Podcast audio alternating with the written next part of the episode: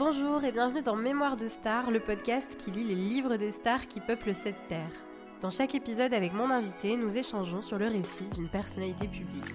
Aujourd'hui, je suis avec Rachel. Salut Rachel. Salut Lisiane. Rachel, tu es journaliste. Mhm. On a fait la même école de journalisme. Tout à fait, l'IJBA à Bordeaux. Ouais, et on a travaillé ensemble au quotidien régional Sud-Ouest. Absolument. Ce qui crée un épisode 100% entre soi. C'est vrai. Mais Entre journalistes. c'est très original. Ouais. Un podcast Un entre podcast journalistes. entre journalistes, bizarre. c'est la première fois que ça existe. Mais on ne va pas parler de féminisme. Voilà, Ça, exactement. Ouais, on va pas parler de féminisme, on va pas parler de chatons. Euh, je t'ai invité pour, je t'ai invité dans ce second épisode de Mémoire de Star pour parler avec toi de Matthew Perry. Mhm. Matthew Perry qui a incarné euh, Chandler Bing dans Friends et qui a publié en novembre 2022 des mémoires Friends, Mes amours et cette chose terrible. Ça fait vraiment traduction un peu approximative quand même. Ouais, alors le titre original, je crois que c'est euh, Friends, My Love and Terrible Thing. Enfin, c'est la même chose en fait. Ouais. Et ça sonne moins bien en français. Ouais. Et cette chose terrible. On comprend pas trop ce que c'est. Mm. Et euh, du coup, j'ai pensé à toi, non pas parce qu'on avait fait euh, Parce que je suis drogué. Voilà, non pas parce que tu te, tu te drogues aux opiacés, mais parce que je sais que tu es une grande fan de Friends. Tout à fait. Et je sais que tu as été euh, absolument bouleversée par la mort de Matthew Perry. Alors, euh, on avait le projet de faire cet épisode avant sa mort, parce que tu m'en as parlé il y a quelques mois. Et c'est vrai que ça m'a saisi Ouais. comme décès, comme peu de décès de personnalité m'ont saisi en fait, parce que là on commence vraiment à toucher à des choses, euh, comment dire, qui sont pas des euh, des icônes ou des référentiels de mes parents, mais des icônes ou des référentiels à moi. Je me souviens, euh, par exemple, ça m'avait touché la mort de Philippe Noiret, par exemple, parce que je l'ai vu dans des films, mais c'est pas les films de ma génération. Là, on touche à quelque chose qui m'a vraiment beaucoup touché et euh, vraiment un truc dont je suis vraiment très très très fan. Quoi. Quand quelques jours après le décès, les acteurs de Friends ont commencé euh, les uns après les autres à faire des messages plus émouvants les uns que les autres euh, Mm. sur Instagram, mais à chaque fois j'étais mais les larmes au bord euh, des yeux quoi. C'était ça m'a vraiment beaucoup touché. C'est vrai, t'as raison, c'est pas genre euh, Johnny qui est mort ou. euh, Oui, Jo- Johnny, c'est marquant euh, parce que c'est c'est énorme de toute façon, qu'on aime ou qu'on n'aime pas Johnny.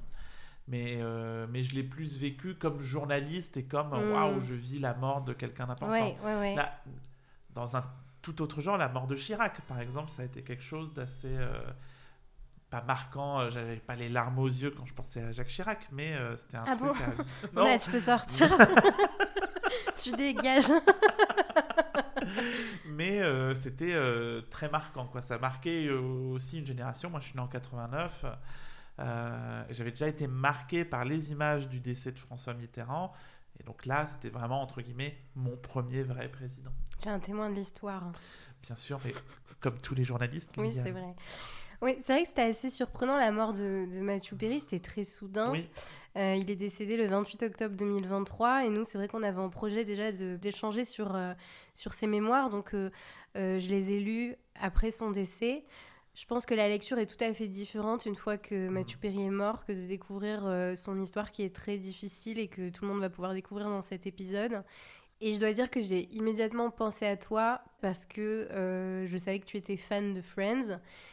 Et d'ailleurs, quand il est mort, le premier truc que je me suis dit au réveil, tu sais, je prends mon Ouais. portable et je vois qu'il est mort et j'ai fait Oh, Rachel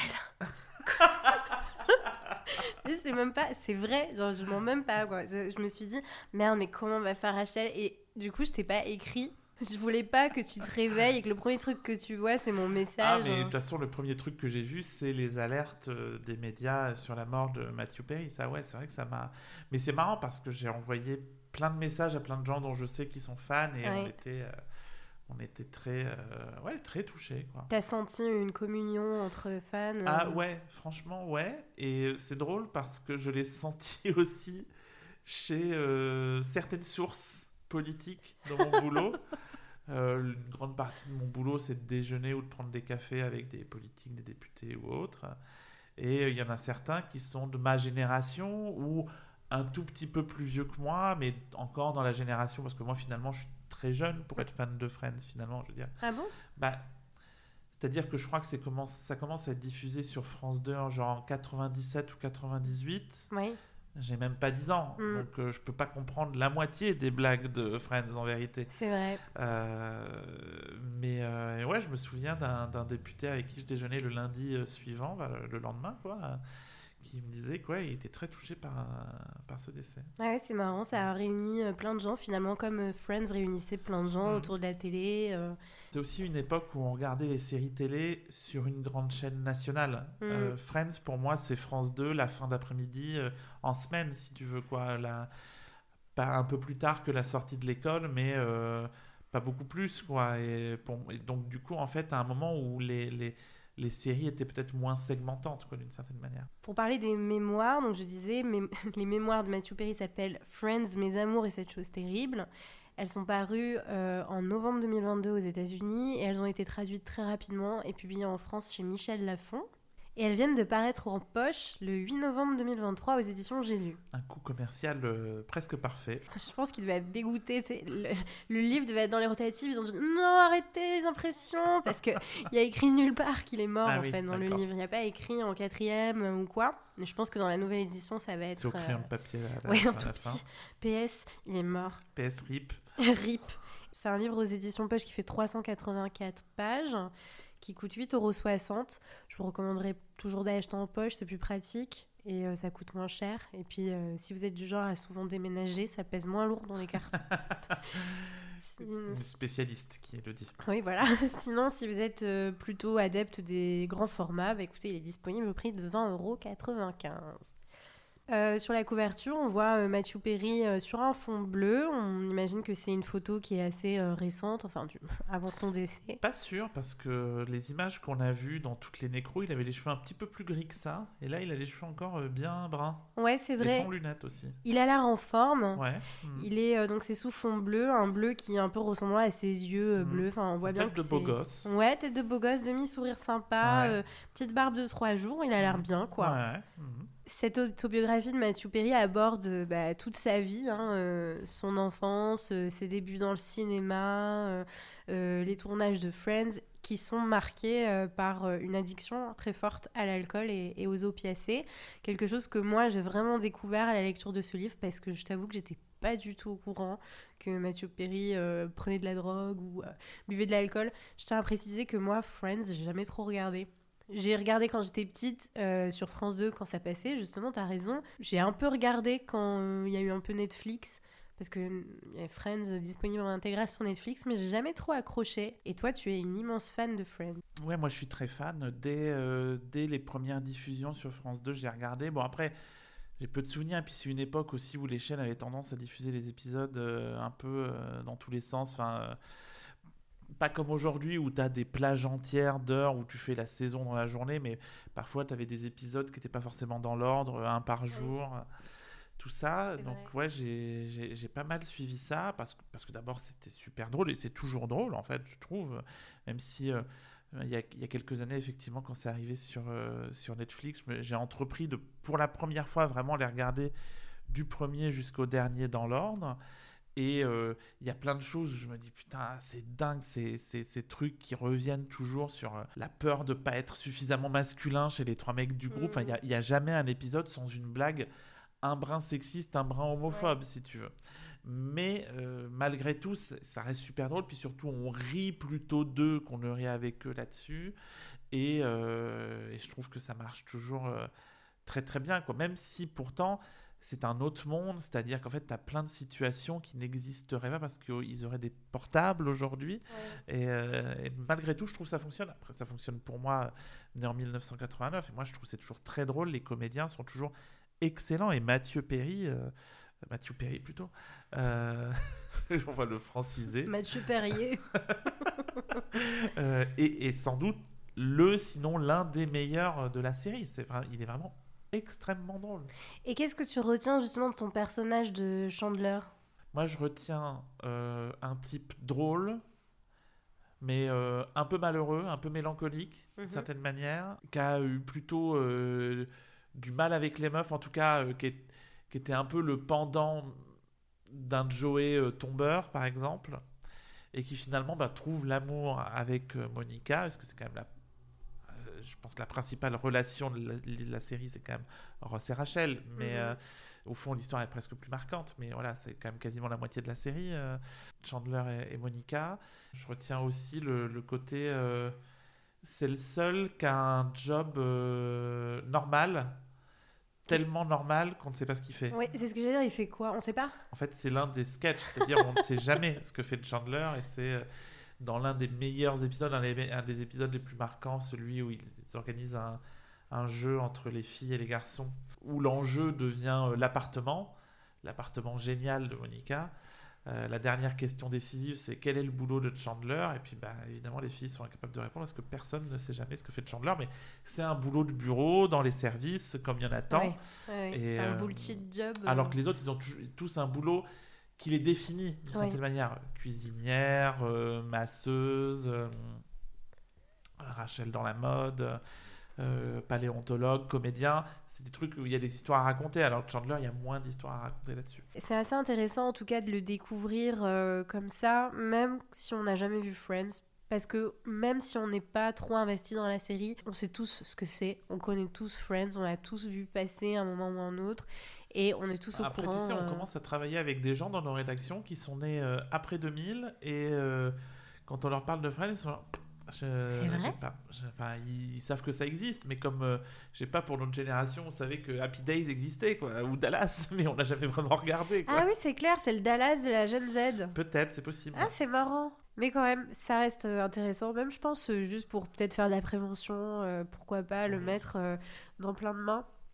La structure narrative est assez intéressante, elle est euh, plutôt chronologique, donc on parle vraiment de son enfance, avec des interludes au présent quand il est en train d'écrire ce livre. Donc on perd pas trop le fil. Il y a beaucoup de points d'humour typiques. Euh, en fait, c'est marrant, mais tu te dis ça pourrait être euh, Chandler qui ferait ces blagues-là. Il essaye d'être drôle, de prendre un peu du recul sur la situation tout en continuons de dire que c'était super dramatique ce qui lui arrivait et qu'il a échappé à la mort plein de fois. Donc il est très ambivalent, mais c'est sa personnalité. Il est tantôt rigolo, tantôt super, super deep, quoi, super triste. Donc c'est pas non plus une lecture réjouissante ou une lecture joyeuse. Ça s'inscrit dans un espèce de récit tragique-comique qui dresse un portrait euh, absolument dramatique de, de, de la, de l'accès à la drogue, de l'alcool. Enfin, vraiment, on en sort euh, un peu. Euh, voilà. La préface du livre est signée par Lisa Kudrow. Mhm. C'est ça qu'on dit Kudrow? Sans doute, mais je suis pas la meilleure experte. Je te rappelle que je l'ai appelé Mathieu Perry. Mathieu Perrier. Alors, j'ai pas compris le délire, ça a fait trois pages, ça sert à rien. Non, mais on dirait qu'elle l'a écrit dans un Paris Poitiers. Je te jure, je te jure, j'ai pas compris le délire de la préface. J'ai été tellement déçue parce qu'en plus, elle a annoncé en couverture, on se dit ah waouh et tout, qu'est-ce qu'elle va raconter? Euh, alors vraiment, je pense que ce qu'elle a écrit, on pourrait l'écrire. ça se trouve, les préfaces aux États-Unis sont plus courtes que chez nous, je sais pas. Ouais, mais je veux dire, eh, ça manque tellement de profondeur. C'est genre, euh, tout le monde me demande comment va Mathieu Perry, bah lisez le livre et vous saurez. Euh, ah oui, euh, je t'aime Mathieu, quoi. Et t'es là, genre, bon bah d'accord. En fait, c'est une carte postale. mais exactement, tu vois, ça hop là, ah c'est fini. et elle dit voilà, maintenant que vous l'aurez lu, plus personne n'aura besoin de me demander comment il va. C'est nul. J'ai été très déçue. et je me suis dit, si ça commence comme ça, c'est chaud, quoi. Alors, euh, je vais lire l'Inkipit. Salut, je m'appelle Mathieu, même si vous me connaissez probablement mieux sous un autre nom. Mes amis m'appellent Mathie, et je devrais être mort depuis longtemps. D'une certaine façon, vous pouvez considérer la première histoire que je m'apprête à vous raconter comme un message de l'au-delà, de mon propre au-delà. Oui, c'est vraiment deep. On en était au septième jour de la douleur. Et quand je dis douleur, je ne parle pas du petit orteil cogné contre la table basse, ni de l'échec cuisant de mon voisin le tueur d'œufs. Je mets une majuscule à douleur parce que c'était la pire que j'ai jamais connue. C'était l'idéal platonicien de la douleur, son paradigme. J'ai entendu dire qu'il n'y avait rien de plus douloureux qu'un accouchement. Et eh bien là, c'était comme un accouchement, mais sans la joie d'avoir un nouveau-né dans ses bras à la fin. On en était au septième jour de la douleur, mais aussi au dixième jour du no transit, si vous voyez ce que je veux dire. Je n'avais pas chié depuis dix jours. Voilà, vous voyez. Quelque chose n'allait pas, mais alors pas du tout. Je ne vous parle pas d'une vieille douleur lancinante, genre un mal de tête, ni même d'une douleur aiguë et perçante comme la pancréatite que j'avais eue à 30 ans. Je parle d'un autre genre de douleur, comme si mon corps allait exploser, Comme si mes entrailles essayaient de sortir coûte que coûte. C'était une putain de douleur, du genre je ne plaisante pas. Et les bruits, mon Dieu, les bruits.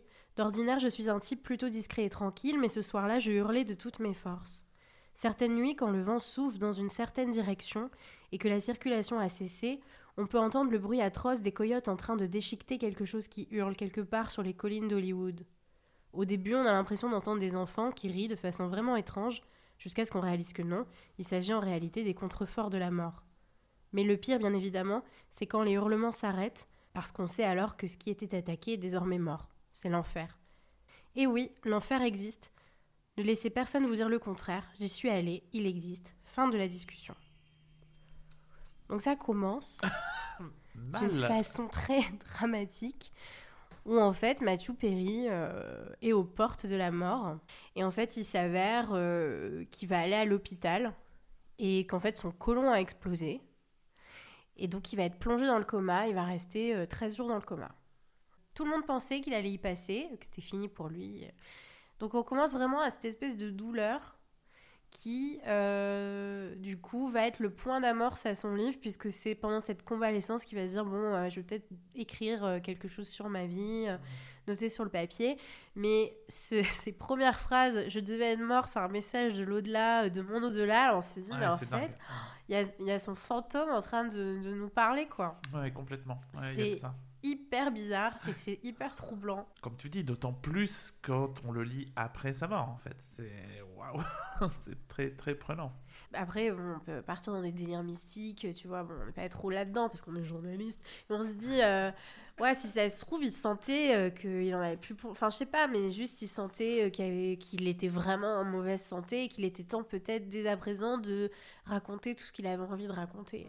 Je l'ai pas dit depuis le début, mais autant je suis très fan de Friends, autant je suis une fan extrêmement fainéante. Je suis pas du tout du genre à chercher toutes les infos sur une série, ou alors je vais le faire euh, très ponctuellement. Et enfin voilà, moi je, je, je savais euh, que Mathieu. Mathieu, putain. je dois aller, appelle-le Mathieu. je savais que Mathie euh, était, avait des problèmes de drogue, des problèmes d'alcool, mais j'en savais pas euh, beaucoup plus quoi. Je veux dire, savoir avec qui euh, chacun est, euh, ça m'intéresse pas plus que ça. Enfin voilà. Pas trop dans le gossip, pure people, gala et tout? Assez peu. Ça peut m'arriver ponctuellement quoi. Si je suis vraiment dans la, salle d'attente du médecin, je peux me passionner pour ça éventuellement, mais souvent guère plus. Mais c'est marrant parce que quand tu tapes sur Google n'importe quel nom de star, il y a toujours écrit compagne, compagnon, époux, épouse, en suggéré quoi. Donc tu sens quand même que les gens ils sont hyper intéressés par la vie privée des stars. Toi, euh, pas du tout quoi. Euh, ouais, non, non, c'est pas du tout un truc qui qui me passionne. Même, euh, ça m'arrive de suivre quelques stars sur Instagram, mais c'est vraiment très limité en fait. Ça m'intéresse pas plus que ça. En fait, je, je l'œuvre, enfin, je, je, vais passer pour une snob pas possible en disant ça. non, moi, ce qui m'intéresse, c'est l'œuvre. non, je suis totalement au-dessus de ces conventions. Ah oui, non, mais franchement. Non, mais ouais, non, mais pour dire que voilà, je, je, je connais à peu près pas grand-chose de la vie de, de Matthew Perry.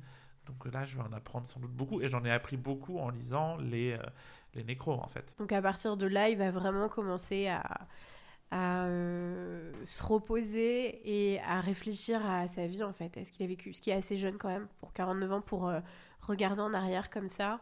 Et du coup, il est mort à quel âge, là 54. Ouais, donc voilà, c'était il n'y a pas très longtemps. Mais alors, je ne sais pas si c'est une information qui révèle dans le livre ou si c'est une information qu'on avait par ailleurs, mais Là, dans les Nécrons, on lisait qu'il avait dit qu'il avait dépensé des millions de dollars en désintox. Quoi. Donc, c'est quelqu'un qui est qui est revenu de loin plusieurs fois. En ouais. Il, ouais, ouais, il l'explique. Euh, il dit qu'il a dépensé 7 millions de dollars dans des désintox. Disons que d'apprendre qu'il a dépensé autant d'argent, c'est étourdissant pour ce, que, ce que ça a été. quoi. Il a dépensé allez, 9 millions de dollars en désintox ça ne l'a pour autant pas ruiné. Ouais, c'est vrai. Il est mort dans une grande maison. Ah ouais. Euh, voilà. Euh... Ben, quand il écrit, il dit qu'il est dans sa maison de je sais pas combien de mètres carrés, qu'il a un appart de 1000 mètres carrés, je ne sais où. 1000 mètres carrés, un appartement. Enfin, je savais même pas que ça existait. C'est là, ai-je bien lu?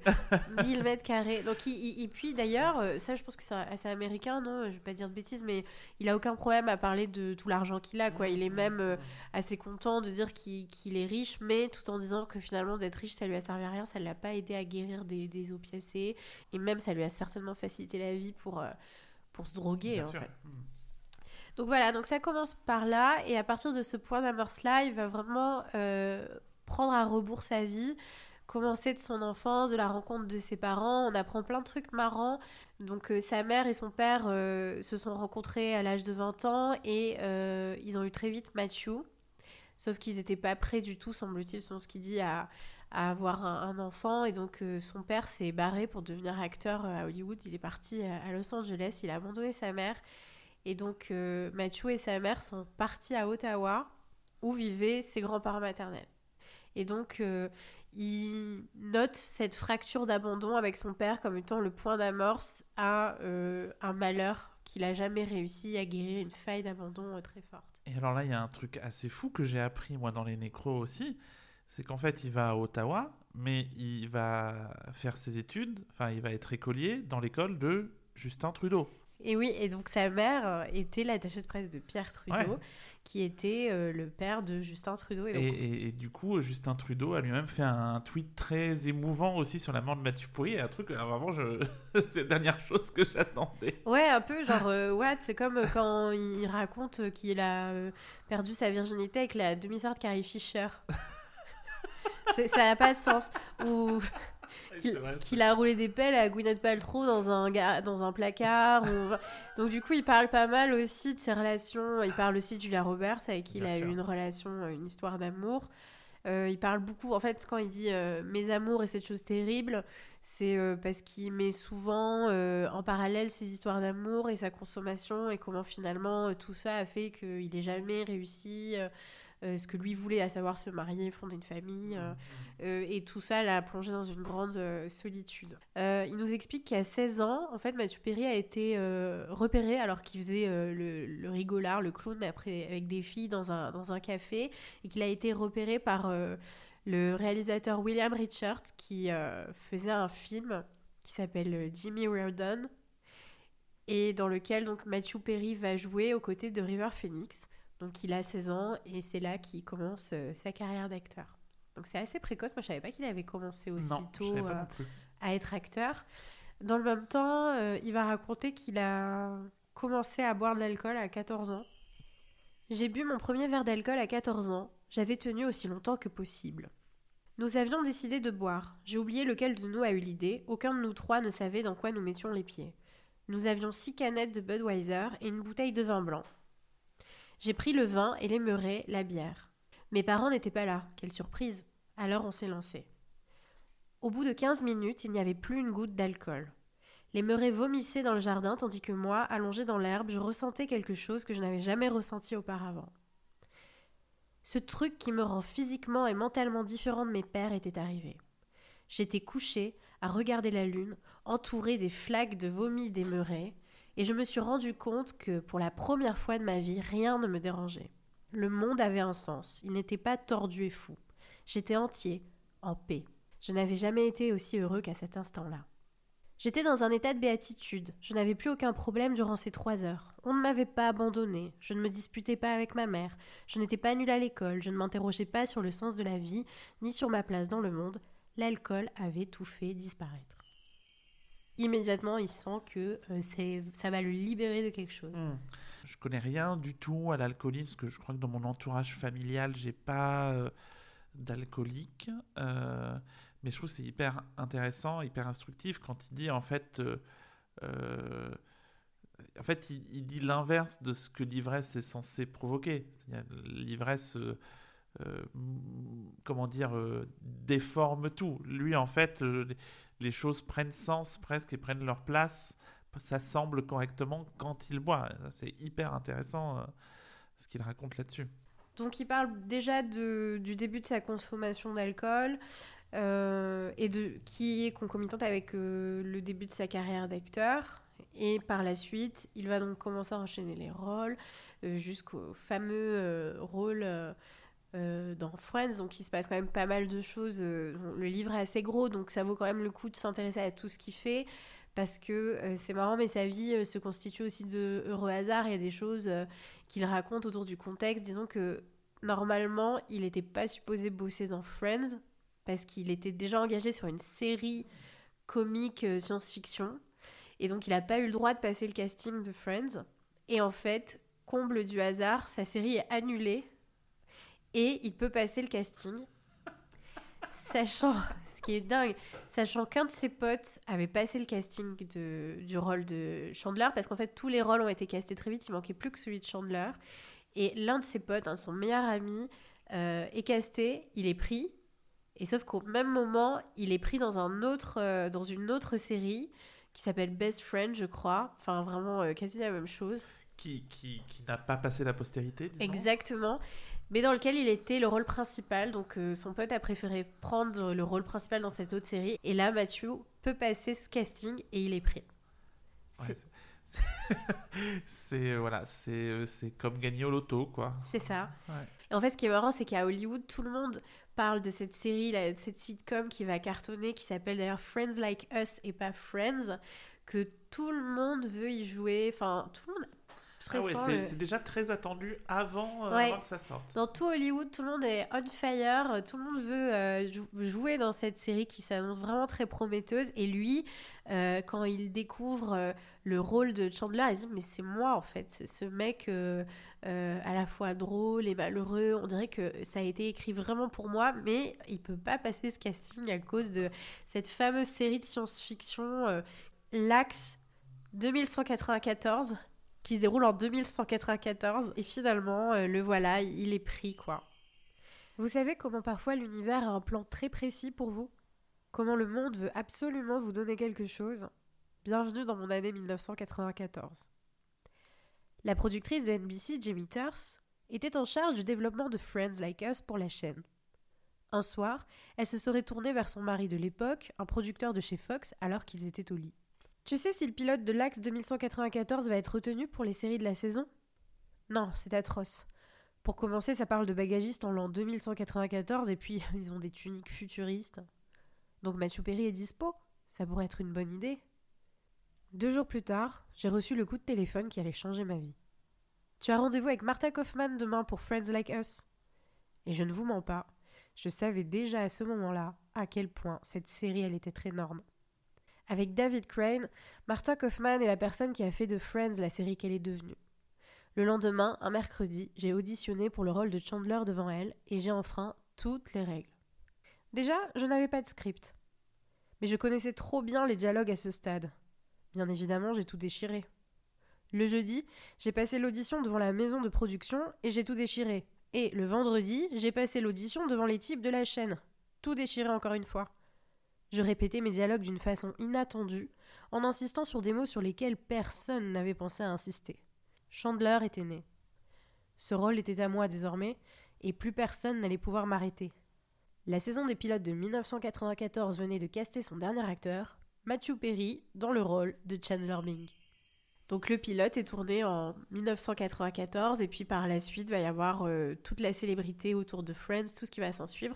Donc il donne euh, beaucoup d'anecdotes. Je pense que c'est un ouvrage qui peut aussi plaire aux fans de Friends parce qu'on apprend plein de choses en fait. Il dit qu'ils étaient tous vraiment en symbiose quoi, les uns avec les autres.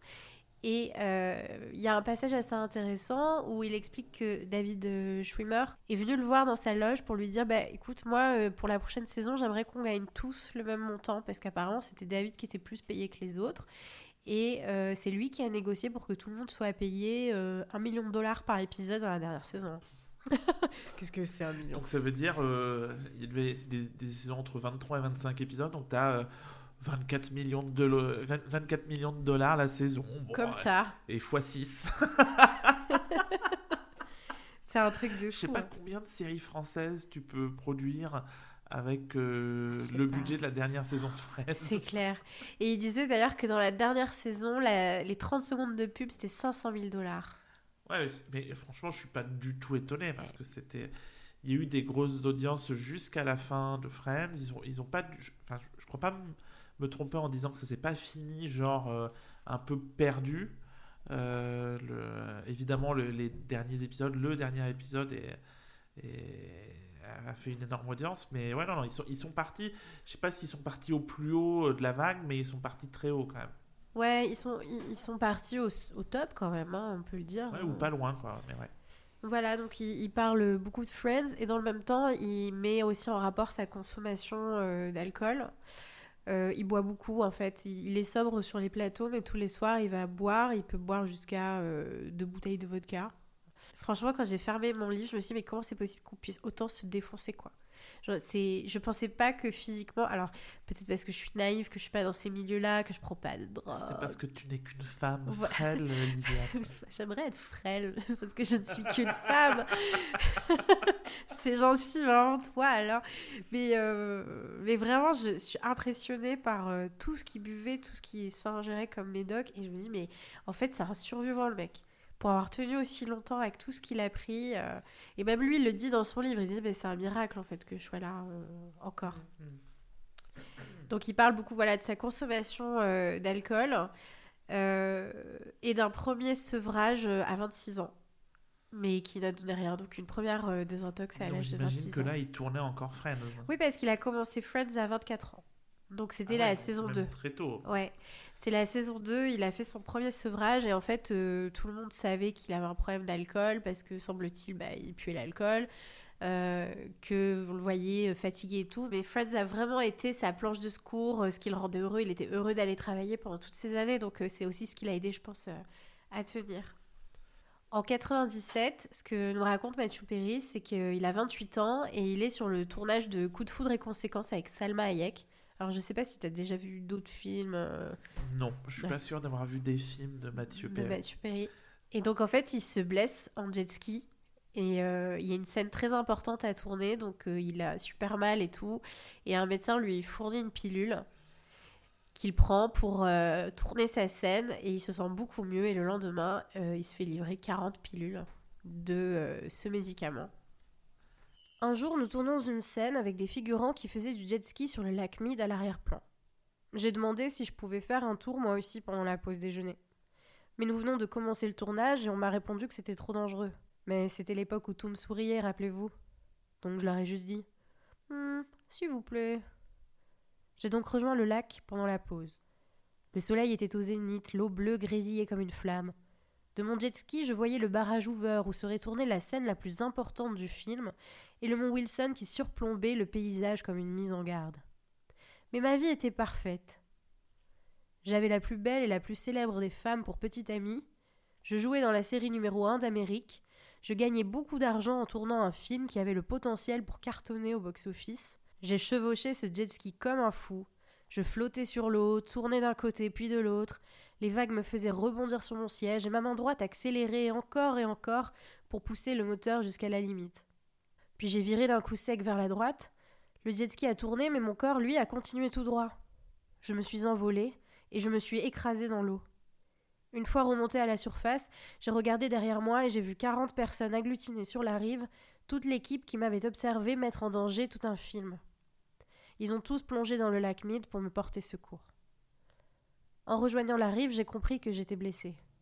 Ce soir-là, nous avions une scène cruciale à tourner, celle de la naissance du bébé, un moment clé, et il fallait que je sois opérationnelle. Mais j'avais mal partout, je m'étais foutu le cou en l'air. L'équipe avait bien vu que je souffrais et a donc fait venir un médecin dans ma loge. Il m'a tendu une petite pilule dans un petit sachet plastique. Prenez ça quand vous aurez fini, a-t-il dit, et tout ira bien. J'ai fourré la pilule dans ma poche, et je jure devant Dieu que si je ne l'avais pas prise, les trois décennies suivantes de ma vie ne se seraient pas passées comme elles se sont passées. Personne ne peut le dire, évidemment, mais je sais au fond de moi que c'était une très mauvaise idée.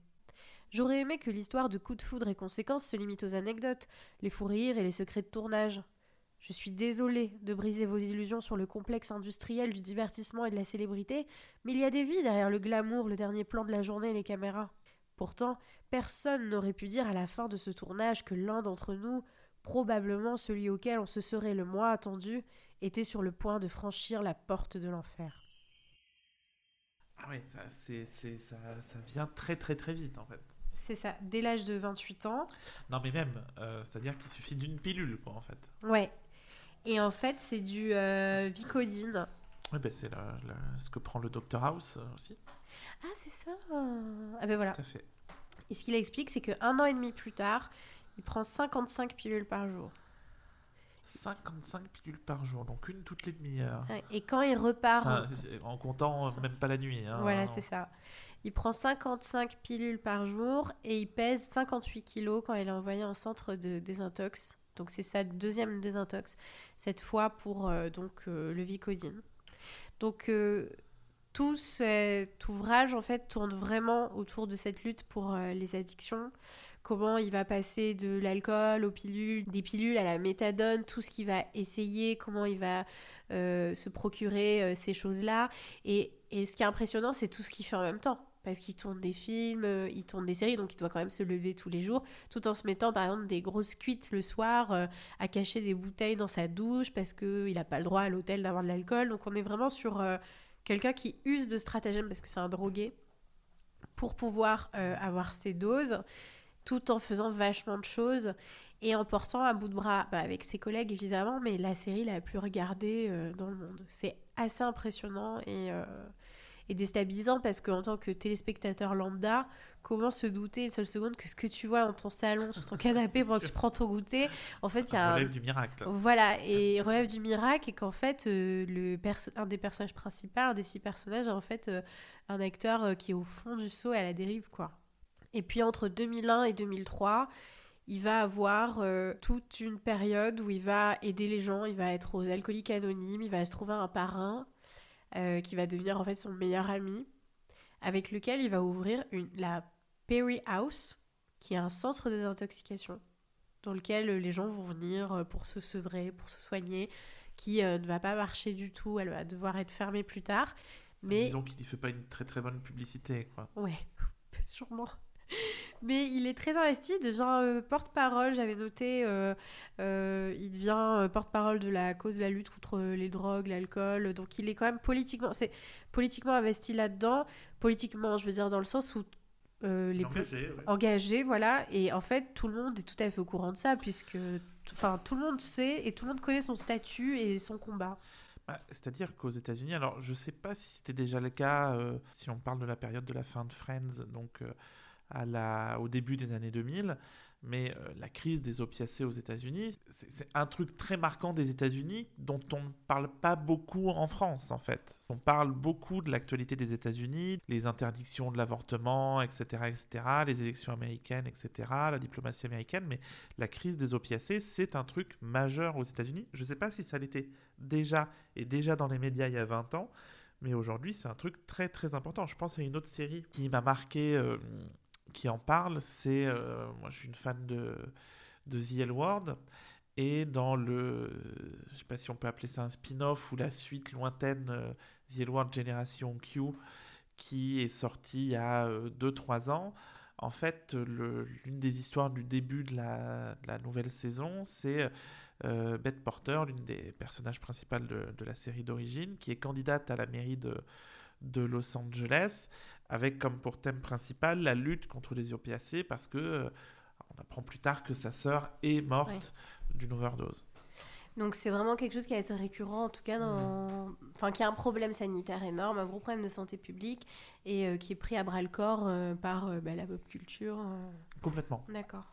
Je, je, savais pas. Bah, c'est vrai que Dr House, oui, il prend tous ces trucs-là. En fait, il, il a une, ordonnance qu'il ne respecte pas, euh, puisque effectivement il est, accro, euh, il est accro.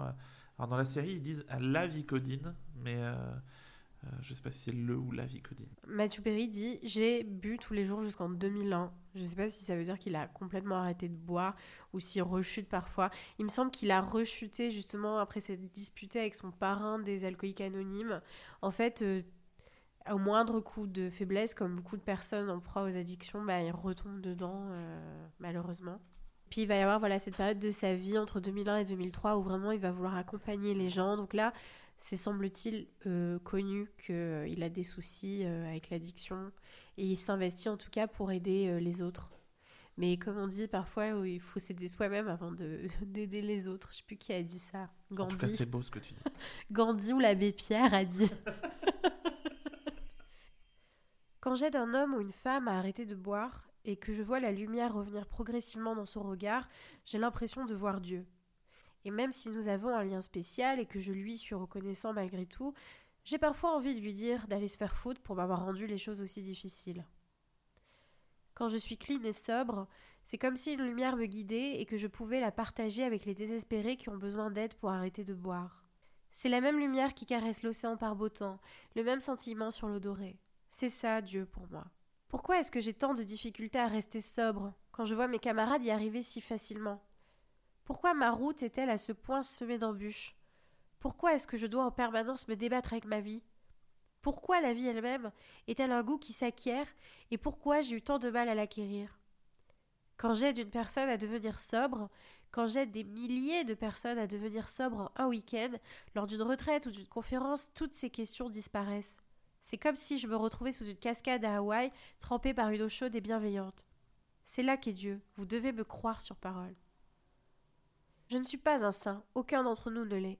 Mais après vous être trouvé aux portes de la mort sans franchir ce seuil funeste, vous espérez en toute bonne foi que pour le reste de votre vie, vous allez baigner dans le soulagement et la gratitude. Eh bien, pas du tout. Au lieu de cela, vous regardez tout le chemin qui vous reste à parcourir pour aller mieux et ça vous met en colère. Quelque chose se produit aussi. Vous êtes hanté par une question lancinante. Pourquoi ai-je été épargné? La temporalité s'arrête en 2022, où il vient de subir une nouvelle opération au niveau du côlon et de l'estomac, puisqu'en fait, suite à l'explosion de ce côlon, il va avoir beaucoup d'opérations, il va devoir passer sur le billard plusieurs fois. Il a le corps qui est couvert de cicatrices, le ventre couvert de cicatrices, il est euh, en mauvaise santé hein, physiquement. Il a arrêté la cigarette et l'alcool, du coup, il a pris beaucoup de poids il est euh, fatigué et c'est là qu'il se lance dans euh, l'écriture de cet ouvrage. Et ça se termine, c'est assez, euh, assez mélancolique parce que tous les visages euh, des gens qu'il a aimés, des gens avec qui il a eu euh, une amitié ou une histoire d'amour, tous ses proches passent un peu, tu sais, comme. en fait, ça m'a fait penser à ce qu'on dit quand tu meurs, les meilleurs moments de ta vie repassent, tu vois, cette espèce de truc là, quand tu vois la lumière, ces trucs dans les films, ta vie défile. Et là, c'est un peu ce qu'il fait à la fin, c'est qu'il voit tous les gens qui défilent. Et euh, c'est vraiment des mémoires d'outre-tombe. Ouais. Euh, et ça se termine comme ça. Et euh, en effet, quand tu fermes ce livre, on dirait qu'il nous l'a envoyé de la mort, quoi. Incroyable. C'est trop bizarre.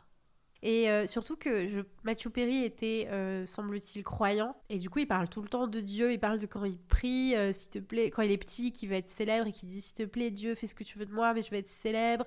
Et que après, il parle toujours des coups du sort, que Dieu a toujours quelque chose pour nous. Donc, il fait beaucoup de, de mentions. Et puis même quand il dit au septième jour était la douleur ou au dixième jour était la douleur, c'est hyper biblique en fait. C'est assez déroutant à lire. C'est très intéressant. Il y a un vrai message porté sur la lutte euh, contre les addictions. C'est con, mais ça rappelle le truc de bah, tu peux être riche et euh, quand même malheureux. Mmh, mmh, Souvent, ce qu'on mmh. oublie. Ah, l'argent ne fait pas le bonheur, Lisiane. Ah ben, on le sait bien. Hein. mais il y participe. Et euh, j'ai trouvé ça vraiment intéressant. C'est une histoire hyper triste. En plus, voilà, on est dans le cas typique de quelqu'un qui fait une série massivement connue, un succès planétaire, l'une des cinq séries les, les plus, euh, les plus regardées de l'histoire. Enfin, il y, y a, peu de doute euh, là-dessus. Qui du coup, évidemment, a beaucoup de mal à, à faire autre chose après, alors qu'il a... Euh, il a 35 ans quand ça s'arrête, quoi, en fait. C'est très difficile de passer au-dessus de cet immense succès-là. Et, et en même temps, ben, t'as euh, les moyens d'un abab, euh, donc c'est euh, que, que faire après quoi Que faire après C'est ça que je ressens aussi chez lui et, chez la plupart des, des autres, c'est qu'il le renie pas ce succès. Voilà. Enfin, je veux dire, sans ça, je ne serais pas là au fond, quoi. Oui, et puis il y a un espèce de blues aussi parce qu'il était tellement heureux d'aller travailler tout le temps. il était tellement en symbiose avec les autres que ce sera jamais aussi bien. Non, bien sûr. Matthew Perry est apparu pour la dernière fois à la télévision dans Friends Reunion. Donc il a tourné dans Friends euh, de 1994 à 2004. Après, il a fait euh, quelques séries bah, du coup qui n'ont pas marché, quelques films aussi. Euh, Mon voisin le tueur qui avait quand même marché. Il avait fait aussi un film avec Zac Efron. Et j'ai lu sur Wikipédia qu'il semblerait qu'il voulait faire un biopic sur sa vie avec Zac Efron dans son rôle. Voilà, est-ce que ça t'a ça t'a plu? Ah ouais, à fond. C'est vrai? Ouais. T'as envie de lire les mémoires de Matthew Perry pour en savoir plus? Alors, euh, j'aurais bien aimé qu'il fasse son biopic, parce que moi, je suis vraiment du genre à attendre le film. Voilà. Tu vas pouvoir attendre longtemps. non mais espérons, espérons que dans un hommage bien senti, des gens produiront euh, une adaptation de cette, de cette autobiographie. bah oui, parce qu'en plus, Matthew Perry a fait des scénarios toute sa vie, euh, semble-t-il, basés sur euh, son histoire, son parcours, c'est aussi ce qu'il dit. Donc on n'est pas à l'abri peut-être un jour d'avoir un film ou une série sur lui. Je croise les doigts. Bah écoute, merci beaucoup Rachel d'avoir participé. J'espère que ça t'a plu, que t'as appris plein de choses sur Matthew Perry. J'ai appris plein de choses. Super. Merci d'avoir écouté ce deuxième épisode de Mémoire de Star. S'il vous a plu, n'hésitez pas à mettre 5 étoiles sur votre application de podcast préférée. À bientôt